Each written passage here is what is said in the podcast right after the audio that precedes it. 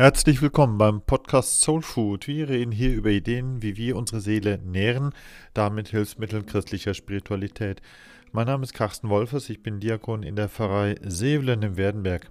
Ich möchte heute sprechen über die Frage, wofür denn mein Herz brennt.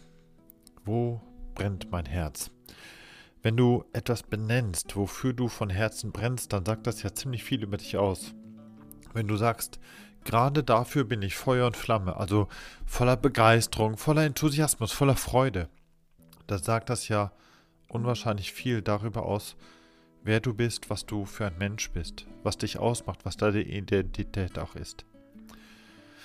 Ja, vielleicht sollten wir irgendwann mal anfangen, uns nicht mehr mit Namen vorzustellen, sondern erst einmal mit dem, wofür ich brenne. Das könnte ja eigentlich viel aussagekräftiger sein als bloß ein Eigenname.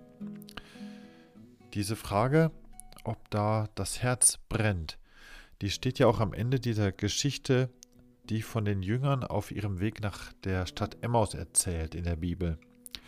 Das Interessante für mich ist, diese Geschichte hat eigentlich zwei Teile.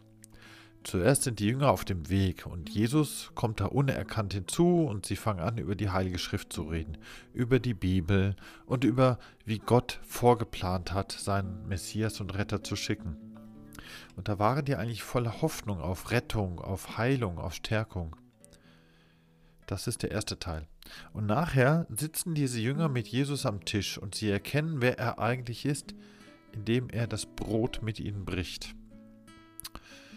Das sind eigentlich zwei Dinge, die uns nicht wirklich so vom Hocker reißen.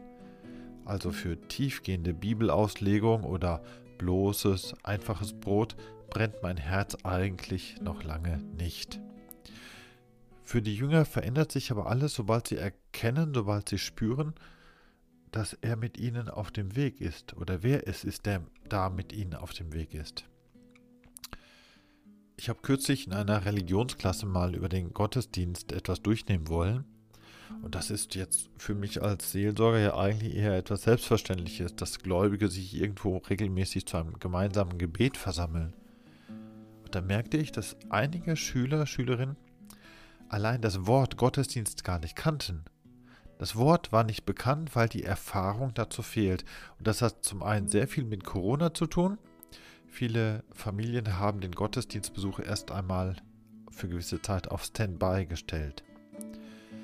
Zum anderen tat es mir gut zu merken, wie ich für ach so selbstverständlich gehalten habe, was gar nicht selbstverständlich ist.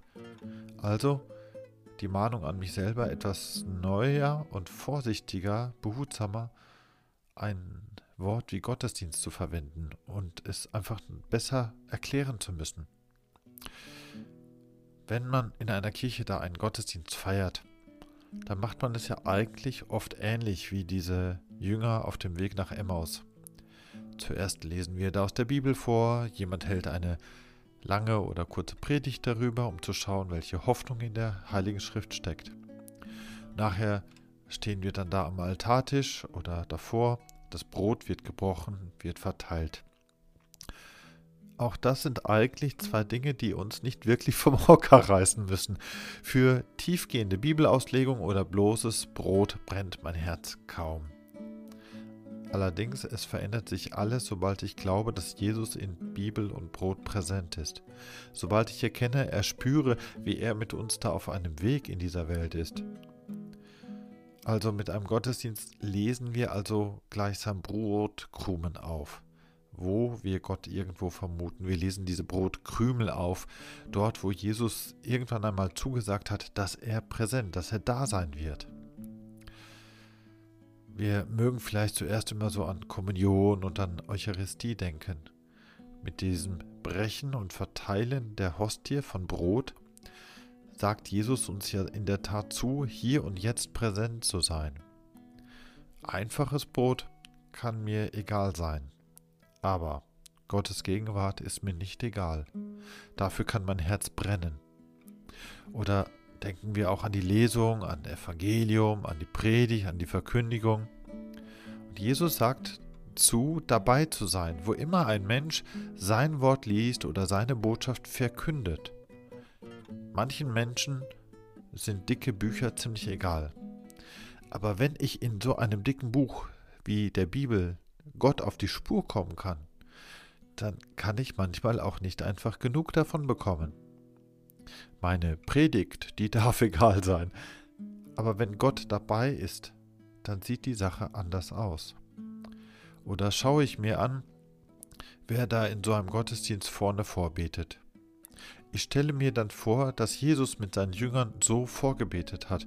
Wer immer also von uns davor betet, erinnert uns daran, dass eigentlich Jesus gerade mit uns und für uns vorbetet. Da ist er gegenwärtig.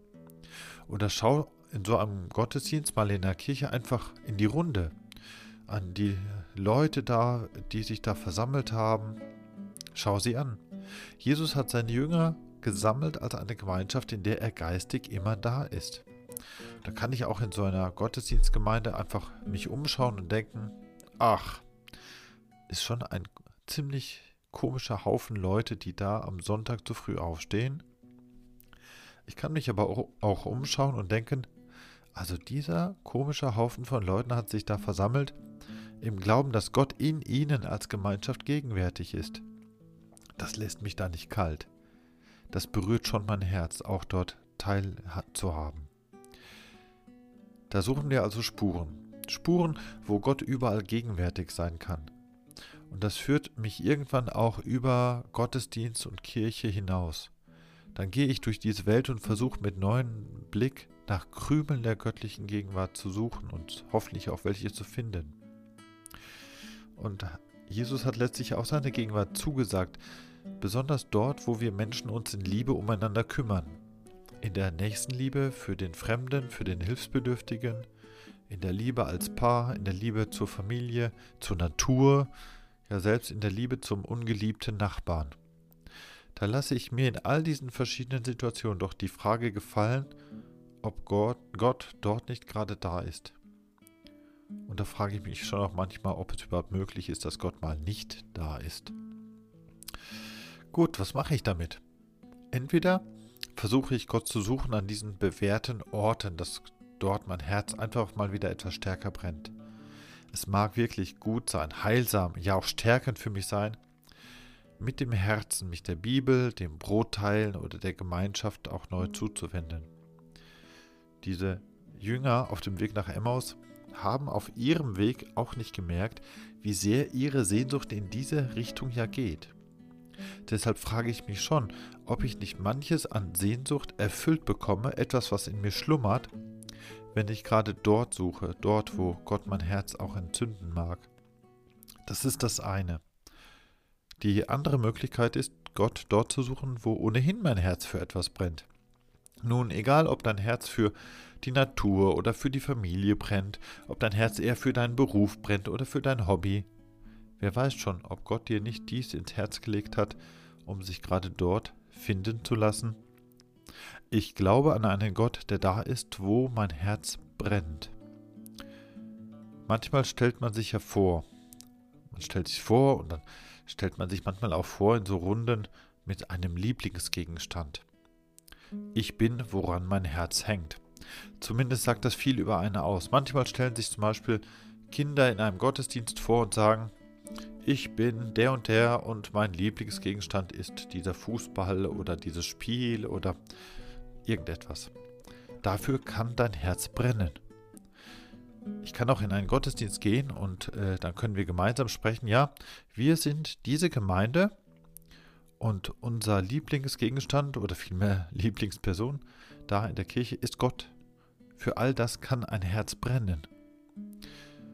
Vielleicht mache ich es gelegentlich auch mal anders.